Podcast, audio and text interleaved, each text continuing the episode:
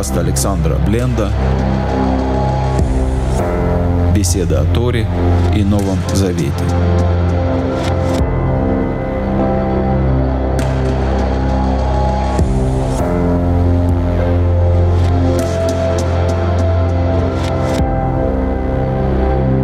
Это не Павел антииудейский, это христианство антипавлово. Она взяла Павла и применила к нему теорию замещения. Вместо Шауля родился Павел.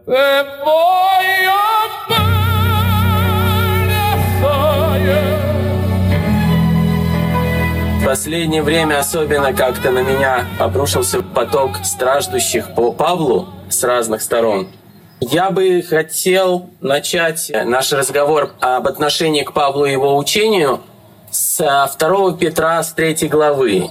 «Возлюбленные, подщитесь явиться пред Ним неоскверненными и непорочными в мире, и долготерпение Господа нашего почитайте спасением, как и возлюбленный брат наш Павел по данной ему премудрости написал вам». Как он говорит об этом и во всех посланиях, в которых есть нечто неудобовразумительное, непонятное – что невежды и неутвержденные к собственной своей погибели извращают, как и прочие писания.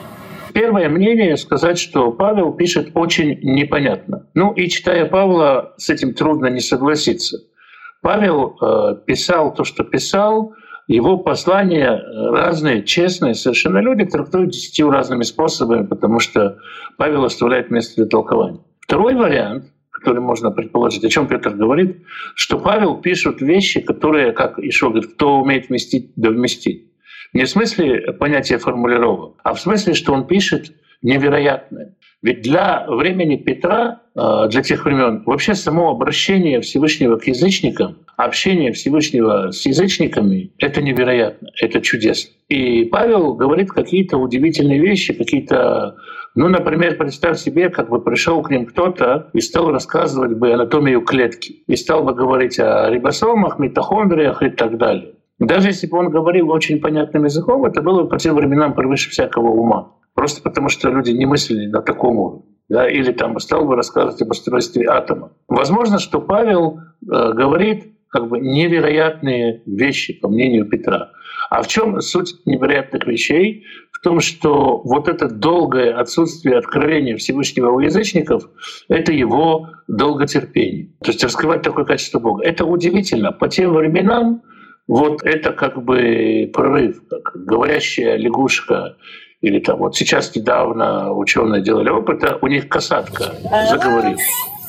Вот это чудесно, смотришь на касатку, которая пытается какие-то слова и не вмещается в сознание. Это вдруг это поддел. Но, тем не менее, вот касатка говорит, и это то, э, возможно, то, что имеет в виду Петр. И тогда, тогда можно понять, сам Павел вот э, пишет сам Павел, что его учение понимают неправильно. Как его понимают? Его понимают по принципу «давайте больше грожить, чтобы нас больше простили». У меня ощущение такое, что послание Павла до сих пор не поняты большей частью христианско-мессианского мира. И, наверное, это неудивительно, потому что большинство сегодняшних мессианских евреев научены христианскому учению во многом Э, сформированному еще на заре э, христианства отцами церкви с их теорией замещения Израиля церковью. И краеугольным камнем этого измышления является как раз Писание Павла, как мне представляется. Ты мог ну, бы, конечно. Ты, ты мог бы вкратце представить свой бэкграунд. Я понимаю, что ты немножко вдруг, из другой э, среды исходишь, и мне представляется это важно. У меня есть равинская смеха, то есть я учился в Ешиве, учился на, на Равина, на Даяна, потом Даян — это чуть выше Равина, это Равин, который уже имеет право судить. И, разумеется, как бы э, мой бэкграунд, как так телефон, похож на бэкграунд Павла. То есть я пришел с той же среды. Почему это важно? Потому что человек э, говорит той терминологией, которой он научен. Павел говорил про вещи новые для христиан, а применял он при этом знакомую еврейскую терминологию. Когда же христиане не поняли эту терминологию, они подставили свое значение к этому. Если ты, например, сегодня читаешь ну, в синодальном переводе какую-нибудь фразу типа где исчезает наушник, э, там исчезает раздор то ты понимаешь, что, как бы можешь понять, а, вот, видите, написано, что наушниками лучше не пользоваться, потому что вот когда едешь в метро, тебя кто-то там по плечу стукнет, ну и так далее. То есть какое-то слово, которое мы не знаем старое значение, может показаться неправильным. Павел говорил, объяснял людям совершенно-совершенно новые вещи. Ему приходилось или придумывать новые слова, или давать словам какие-то новые оценки. Вот по себе я могу сказать, что когда говоришь, например, я в разговоре там, в уроке, в проповеди могу сказать слово «мидраж», например. И для меня оно понятно, и вот оно тебе понятно. А когда переводчик меня переводит, он останавливается и объясняет, что такое мидраж. У Павла не было кто объяснить. Павел писал какие-то вещи, и э, писал, конечно, по вдохновению Святого Духа, но писал так, как он мог, Дух говорил через Павла. И поэтому какие-то вещи были неправильно поняты, он всю жизнь отбивался от этих обвинений, но, видимо, до сих пор так и не отбился. Алекс, дело как раз в том, что и, и, ведь и во времена Павла у него были проблемы. У него были проблемы в среде мессианских евреев. Мы читаем это из деяний. Ясно? Да, конечно. И из Галат читаем, и из Римлян читаем. Почему такое происходило? Представь себе, вот мы сегодня читаем, скажем, послание Павла к римлянам. И сегодня не только ты можешь открыть и там, тщательно его изучить, 10 раз перечитать, если нужно открыть 2-3 перевода, и если нужно открыть еще с полтора десятка комментариев, если уж хочется копнуть.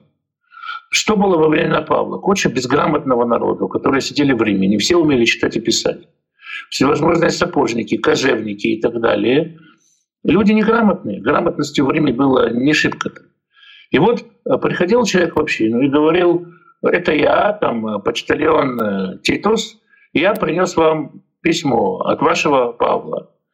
И он э, зачитывал это письмо в собрании. Теперь представь себе, что ты сидишь в собрании в Риме, и тебе на слух, на, на, на, на слух зачитывают 16 глав послания к римлянам. При этом у тебя нет академического образования, да тут и с академическим образованием-то не сильно. И дальше уносят, потому что купить книжку это дорого стоит. Ее унесли, ты не можешь ее перечитать, посмотреть, что он там написал. Где-то женщины кричали, где-то дети шумели, тебе не дали дослушать. В итоге ты понял так, как ты понял, и пошел э, дальше пересказывать э, еврею, соседу, ты же евангелист, ты пошел еврею, соседу пересказывать, что у тебя на проповеди говорили. А Павел, наверное, за голову хватался. Вот он в послании к римлянам говорят, как некоторые говорят, что я учу. То есть люди ходили, пересказывали то, что поняли, а понимали они с гульки нос часто. И из этого рождалось такое мнение о Павле. Это первое. Второе. Ведь на самом деле э, Павел в каком смысле первопроходец? Он пришел язычником. Нужно ли язычникам соблюдать закон? Весь ли закон нужно соблюдать? Что нужно соблюдать, что не нужно? Это все очень сложные вопросы, они поныне открыты. И Павел писал то, что писал.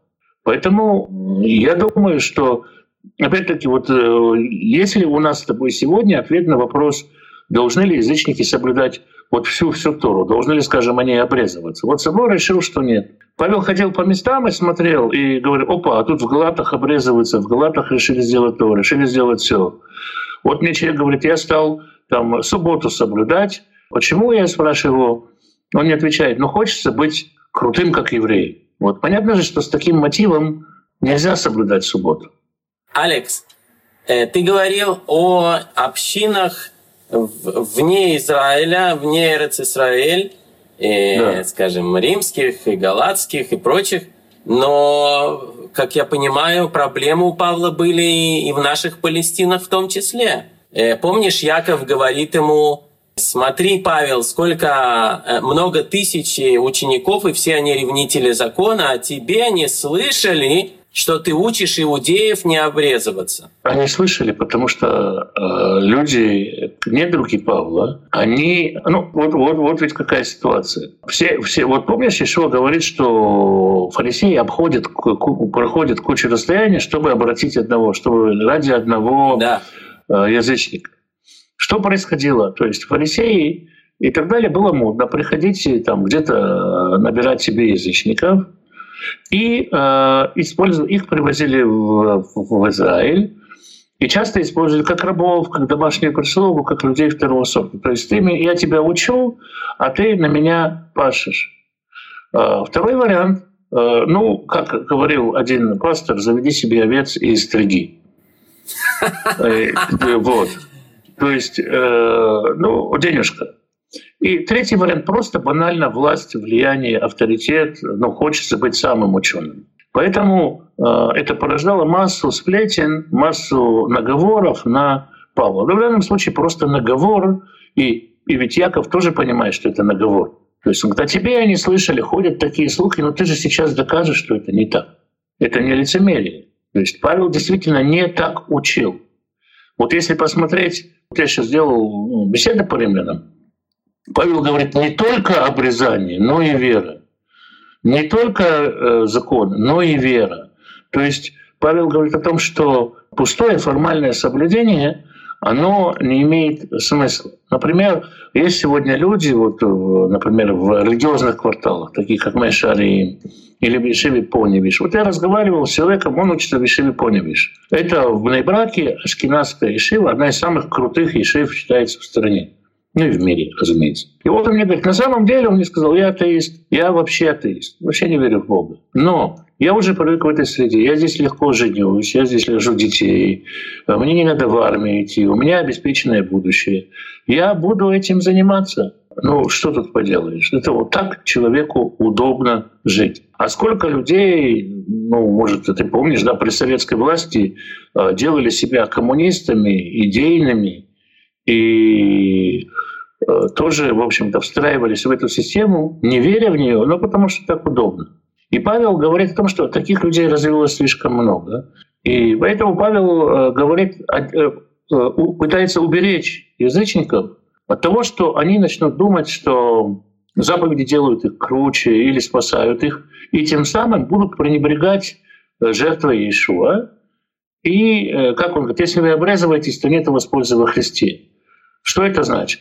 что если человек думает, что он очистится а, обрезанием, он отвергает очищение через Иешуа.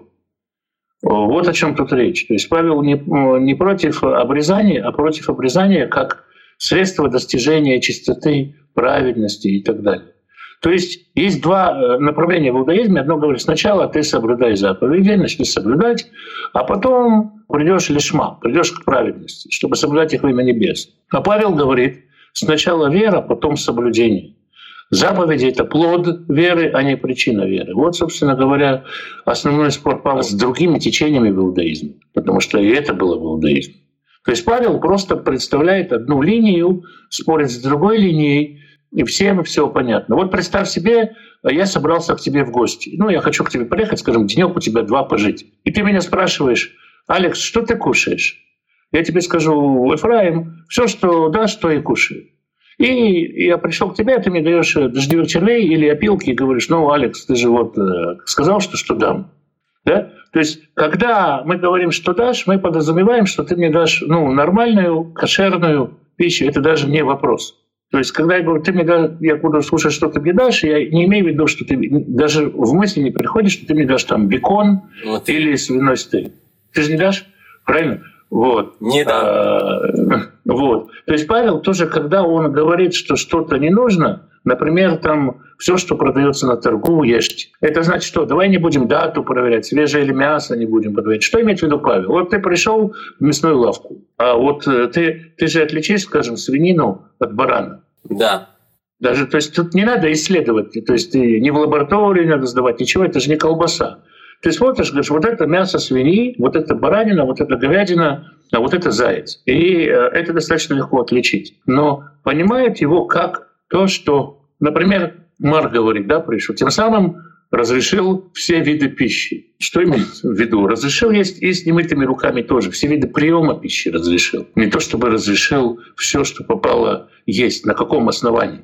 Но люди, которые не жили в еврейской среде, которые не понимают, о чем идет речь, они и извращают это, потому что для них не, нет вот этого врожденного чувства, например, что как бы какие-то этические заповеди им понятны. Там, не изменяй, не прелюбодействуй, не воруй, не засвидетельствуй. А вот не ешь свинину, они говорят, ну, разве Богу не все равно, что мы едим? А, ну, как бы, если бы ему было все равно, он бы не говорил, что нам кушать. Мне кажется, собственно, э, все вот это манипулирование э, посланиями Павла как раз и, и ставит целью обесценить то, что было сказано в э, так называемом Ветхом Завете. То есть э, то, что было, Конечно. это все э, злой узконациональный да. Бог, а теперь у нас есть благодать, у а нас теперь, есть что Теперь вот в определенный момент Бог покаялся, а. родился свыше, родился свыше, и он, как почтальон Печкин сказал, это почему я такой вредный был в Ветхом Завете? Потому что у меня сына не было. Вот а теперь у меня есть сын, и я вот теперь буду добрый. Я почему вредный был? Потому что у меня велосипеда не было. Ну, это такой образ, а Бог-то говорит, что он всегда и во веки тот же. Не, не то, что он подобрел вдруг. Скажи мне, э, Алекс, ты сразу воспринял Павла таким образом, каким ты его воспринимаешь сейчас? Или у тебя была история отношений, э, история вопросов к нему?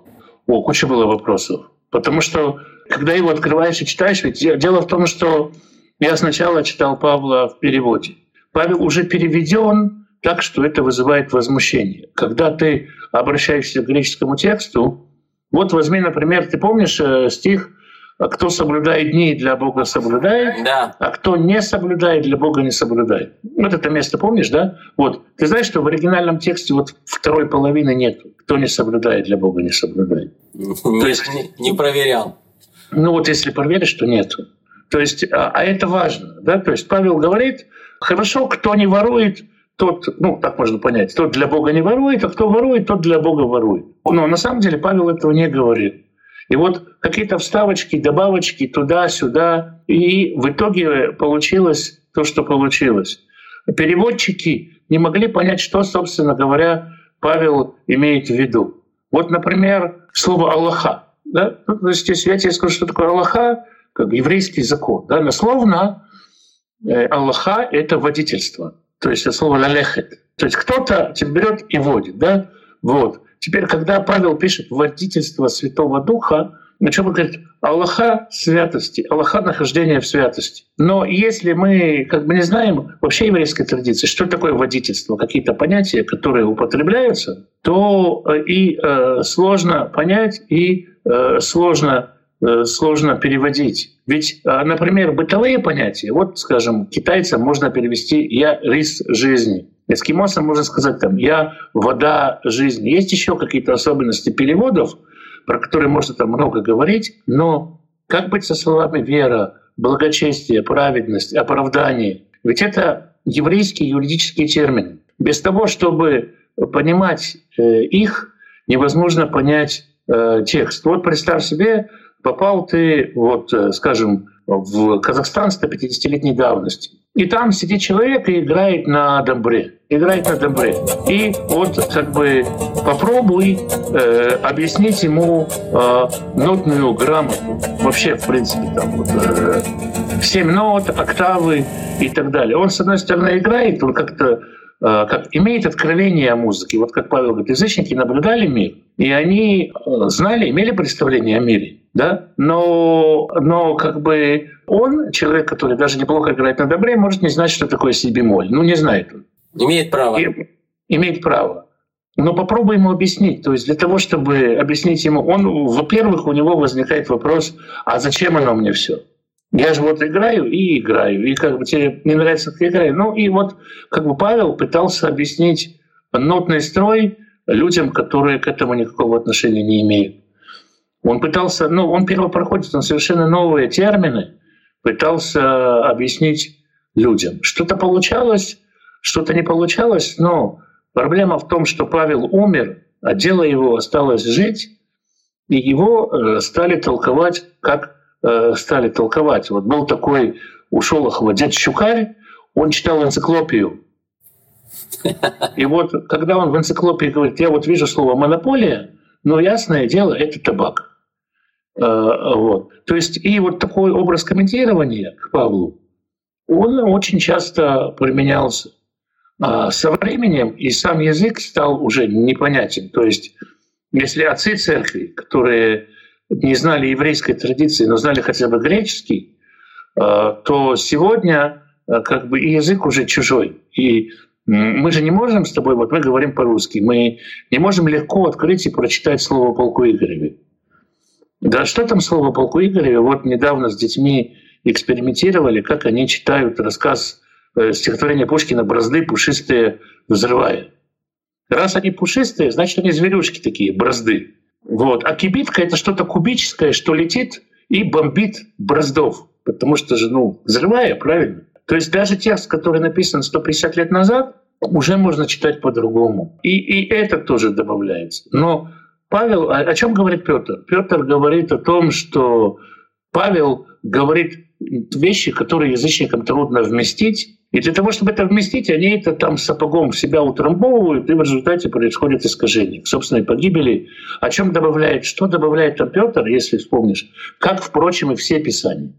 То есть он говорит, не только Павел им непонятно, да, им все непонятно. То есть все, что не понимают, то искажают. То есть проблема-то она не в Павле, а в том, что Павел говорит удивительные вещи, которые трудно вместить. Вот так тоже можно это понять. Алекс, э, ты начал э, рассказывать э, истории твоих отношений с Павлом и начал с да, того, вот, что... И начал с того, что, что Павел плохо переведен. Он да. плохо переведен на еврей, то он плохо переведен на русский. И не только плохо переведен, но и получается такое, как бы Павел, он прежде всего изменник. Ну, с тем, что он, как бы вот, как он говорит о народе и так далее, и так далее, и так далее и э, учит против закона, все такое.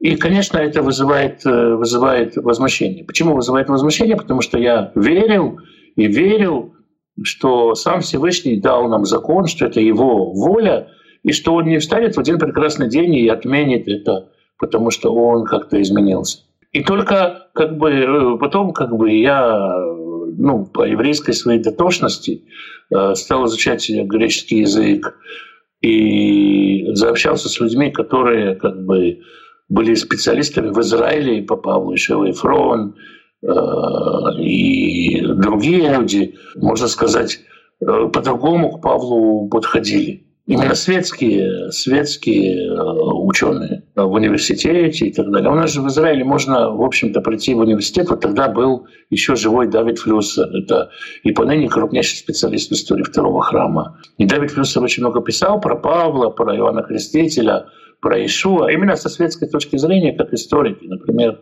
я знаю, когда его спросили, верите ли вы в воскрешение Ишуа, он сказал, это исторический факт. То есть э, в то же время он Ишуа как Машиха не принимал. И вот он э, как бы объяснял позиции апостола Павла как человека из иудаизма. И мне пришлось э, сделать сильный откат к Павлу, то есть я его просто для себя на какое-то время закрыл, то есть вообще не учил, то есть я попытался, как это сказать, стереть все, забыть все, что я знаю о Павле, и э, месяц-другой, а потом начал читать его сначала уже по-гречески, а, пытаясь э, помнить, что это еврейская книга, что это пишет еврей. И тогда я увидел, что он вполне вписывается в дискурс, даже не как маргинал. То есть единственное маргинальное в нем то, что он принимает Машеха. А все остальное, что он пишет, это вполне всегда можно найти такое мнение, которого поддерживался кто-то, как Павел. То есть Павел вполне в своей школе. И, разумеется, никакого закона он э, никогда не отменял. И ведь э, это великая фраза, что я готов быть отлучен от Христа ради своего народа. То есть это жертвенность огромная, и из этого следует, что Павел любил э, Израиль, он не предлагает такую жертву за Галат или за римлян или за философикийцев. То есть у него есть любовь к Израилю, и вот исходя из всего этого, я э, стал понимать, в какую полемику Павел влезает именно в еврейскую полемику. Он ведь жил вообще не вот, например, Рим. Туда ходил, кто попало, проповедовал, что попало. И Павел должен был э, противодействовать этому или где-то поощрять, где-то спорить. И вот я увидел, что Павел, он исключительно внутри еврейский человек. И его вот эта внутриеврейскость и не понята. Ведь почему э, пытались Суть была не в том, чтобы оттереть Новый Завет от Ветхого, хотя Ну, если мы хотим побольше людей привлечь, то проще давать Новый Завет, его меньше изучать и легче. И в IV веке там и, и, и Василий Великий, и Ипполит Римский, и Иоанн Златоуст. У них есть слова против евреев. Что значит против евреев? Против того, чтобы народ ходил к евреям учиться. Поныне мы тоже слышим какие-то рассуждения о вреде мессианского иудаизма, о том, что это законничество, что вот эти евреи, которые Бога распяли, а вы у них учитесь, этот голос, он звучит и сегодня по отношению к нам. И поэтому так вынуждено было трактовать Павла. Потому что э, э, на самом деле Писание Павла — это самые ранние памятники фарисейского иудаизма. Именно фарисейского иудаизма. И в этом контексте они понятны, просты, но признать это значит направить народ к изучению Талмуда, Мидрашей и других э, еврейских источников, а тут большая опасность потерять власть, потерять влияние и так далее. Ведь э, сегодня люди, которые приходят в мессианский иудаизм и, или даже просто интересуются иудаизмом и слушают проповеди каких-то известных раввинов, там возьмем Ашера Кушнира, Моше Пантелята, Петя Полонского, вот. Они ведь э, как бы вдруг понимают, что это интереснее, чем у пастора, что это круче, глубже, чем у пастора. А пастор по э, самому самообразованию не может с ними конкурировать. Вот э, человек, который э, отучился в нескольких семинариях, мне сказал, у него несколько богословских образований христианских, мне сказал, мы никогда не касались еврейских источников. Это беда, уже и учителей-то почти нет. Вот это плод антипавловой деятельности. То есть это не Павел антииудейский, это христианство антипавлово. Она взяла Павла и применила к нему теорию замещения. Вместо Шауля родился Павел, который понял, что греки лучше, чем евреи, и ушел, можно сказать, к грекам. А, и вот у него такие два бога, добрый и злой, и, ну, в общем, и все остальное. Это а, поклеп на Павла, который, к сожалению, стал переводом а, Павла. Я хочу вернуться к, твоим, э, к твоей истории с Павлом. Э, ты сначала э, воспринял его, тебе было ужасно читать какие-то вещи, ты не мог это принять. Что тебя заставило вновь вернуться? Что тебя заставило все-таки не э, выдрать листы из э, Библии, а вернуться к Павлу и вновь обра- э, обратиться к его изучению? Ну, э, как бы, э, можно сказать э, э, вот что. Вообще иудаизм, он сам по себе очень плюралистичен. А, то есть нет вот какого-то такого одного иудаизма. Вот мы сегодня празднуем День независимости Израиля, стране 70 лет, с чем мы себя можем поздравить. Аллилуйя! Да, аллилуйя и аминь. А где-то через дорогу какие-то, какая-то кучка ортодоксов глубоко скорбит, потому что считает, что мы до сих пор должны быть в Галуте. И к любому вопросу было очень много разных подходов. И э, возникает, э, слушайте, тут, тут возникает одно из двух. Либо Павел врет, что он учился традиции Гамлиэля, он это все придумал, и он на самом деле язычник, как вот Эвьянит и его современники на него катили такую бочку. Либо он учился у Гамлиэля, и тогда Павел свидетель э, какой-то такой традиции, которую я, ну так и думал, которую я не знаю. Был, видимо, какой-то подход, который я не знаю. И вот, э, исходя из этого, я вернулся к Павлу, чтобы, э, как вот есть такая, ну, в еврейской традиции такое понимание, человека не осуждают, не расследуют. То есть для того, чтобы человека осудить, сказать, вот Павел, он предатель там, изменник, нужно копаться, и это первое. Второе, всегда нужно стараться человека оправдать. Это второй принцип. Да? И э, я стал копать, действительно, а что действительно он э, хочет сказать не в переводе, а в, в греческом тексте. И в греческом тексте я увидел прямые параллели к равинским спорам того времени. Или, можно сказать, даже завуалированные цитаты э, мнений определенных раввинов, например, после ну, чуть позже Павла, да, но Рейш Лакиш говорит примерно те же вещи, и видно, что он не у Павла это вычитал. И э, я стал понимать, что Павел пытался объяснить, как умел, язычникам, и что ну вот, знаешь, есть такой анекдот про там, Рабинович насвистел. Да, там, типа, что вот мой перевод, который у меня есть, это Рабинович насвистел. И я решил послушать самого Повороте, в данном случае самого Павла, и я и как бы стал перечитывать его, исходя из того, что это пишет э, Равин. Сегодня можно слышать такую точку, что э, поскольку, скорее всего, изначальные э, послания, вообще Новый Завет были написаны не на греческом языке, а на, mm. скажем, арамейском или иврите, то то, что мы имеем, это не оригинал. Это неправда. То есть я слышал этот урок, эту беседу Рава Фенкеля. Греческий язык с ним была проблема в первом веке нашей эры. Но абсолютное меньшинство, маленькое, маленькое, маленькое, фрагментарное вот это вот вкрапление, они говорили на греческом языке. Мог ли Иисус и его апостолы допустить, чтобы их священное учение было написано не просто на языке, которого никто не знал, никто не употреблял, который был не нужен – Э, я могу сказать, во-первых, он немножко подтасовывает. Из того, что мы видим э, в Евангелиях, видно так. Писал человек, писал эти тексты человек, который, скорее всего, думал на иврите. Но это не перевод. Любой именно лингвист, человек, который знаком с текстом, скажете, что это не перевод. Человек писал э, на греческом, думал на иврите. Видно, что в этих текстах видно, что сам Ишуа говорит на арамейском языке. По цитатам даже Псалом он цитирует на арамейском «Лама шабактани», а не «Лама азавтени». На иврите было бы «Лама азавтени», но Ишуа цитирует «Лама шабактани», то есть на арамейском.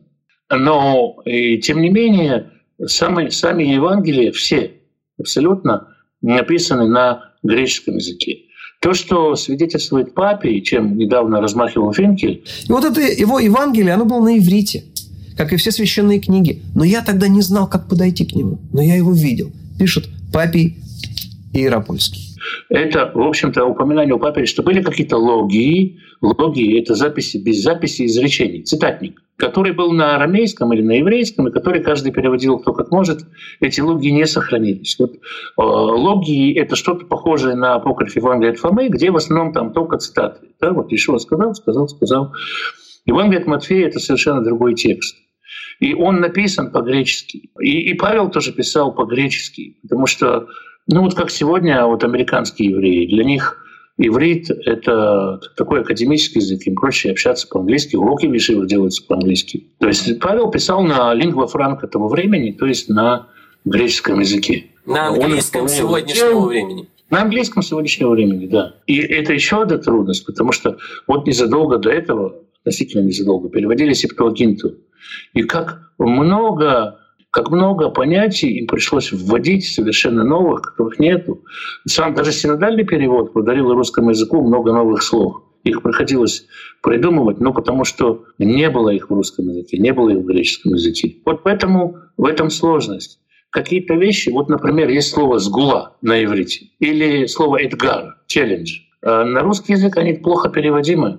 То есть приходится объяснять, э, что такое. Вызов? Да, например. Вызов, да, вызов. Но вызов — это тоже не совсем то. А, вот. Или, например, слова «хесед» — милость, и «рахамим».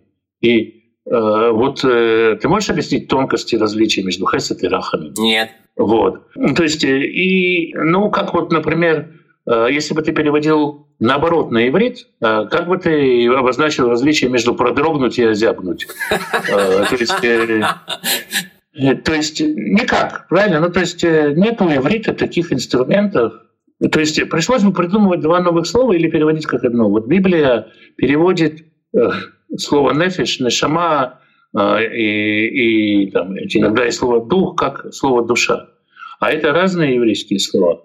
Это с одной стороны. С другой стороны, вот это вот знаменитые Агапы и Филио в разговоре Ишуа и Петра. Понятно, что они разговаривали на иврите или на арамейском, и что там, а, почему Иоанн дает разные слова, просто как бы для текста, ради текста.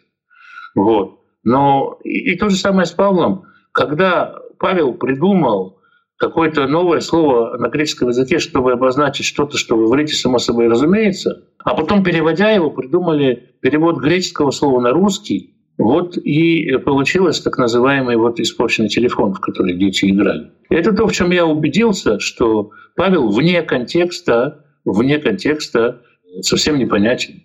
Каково вообще твое отношение к тому, что называется канон, канон священных писаний? И в частности, возьмем э, новозаветный э, список книг. Но если его и пересматривать, то в сторону расширения. То есть я бы туда, скажем, Евангелие от Фомы, может быть, и включил бы. Но с другой стороны, я считаю, что как, как бы там ни было, э, и, ну, очень мутная история с созданием канона, много разных версий и так далее. Как бы там ни было, все-таки вот сегодня мы имеем то, что мы имеем, и, может быть, это несовершенный канон, может быть, хотя я не вижу так больших недостатков. Но э, само, само творчество еще более опасно. И я тебе скажу, что как методология это работает. То есть не было вещи, которые я хотел понять и не понял. То есть вот если даже мне скажут, вот там, ну, есть какие-то вещи, которые действительно вставки, поздние и так далее, об этом текстология занимается. Но я не считаю, что э, можно что-то выкидывать из канона. Я считаю, что он очень интегрально целостен. Все противоречия, которые кажутся, они противоречия видимые. И это, увы, не шведский стол, где я могу что-то взять, что-то не взять, или там сам себе выбрать сэндвич, как в Subway. Нет. То есть, ну, вот.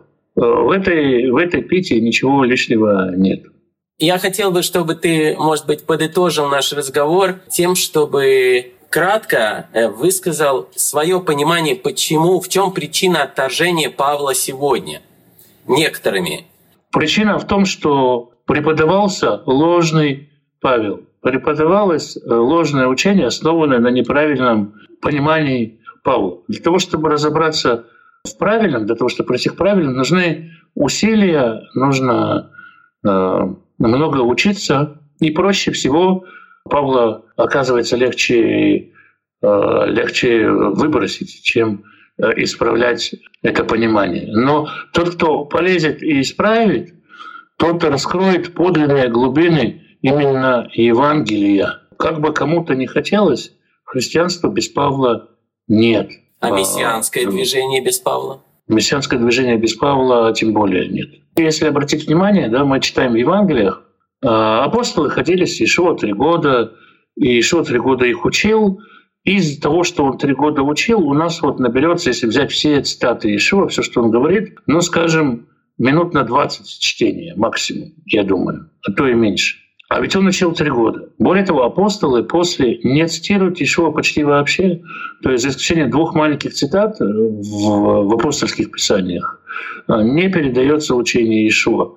И Павел, он именно тот, кто пересказывает учение, кто говорит о том, в чем смысл жертвы, для чего вообще все это затевалось, а как это вписывается в а, божественный план.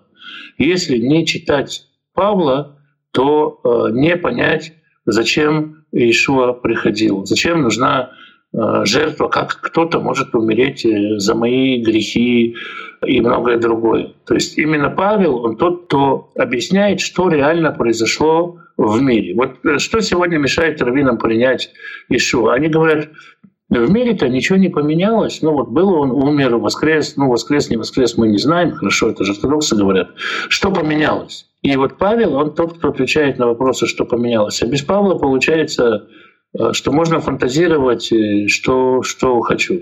И это проблема. Есть басня из Опа, знаменитая про лесу и виноград, когда лиса пролезла в виноградник, не смогла достать виноград и сказала, он зелен. Так непонятные какие-то вещи. Здесь как бы люди, которые не смогли понять, не смогли вместить, и еще и переполнились обиды на церковь и на ее учение, приплюсовали Павла к этому и решили, что виноград э, зеленый, а он спелый, вкусный, и его на всех э, хватит. Спасибо большое, Алекс. Спасибо. Еще раз с праздником. С праздником тебя.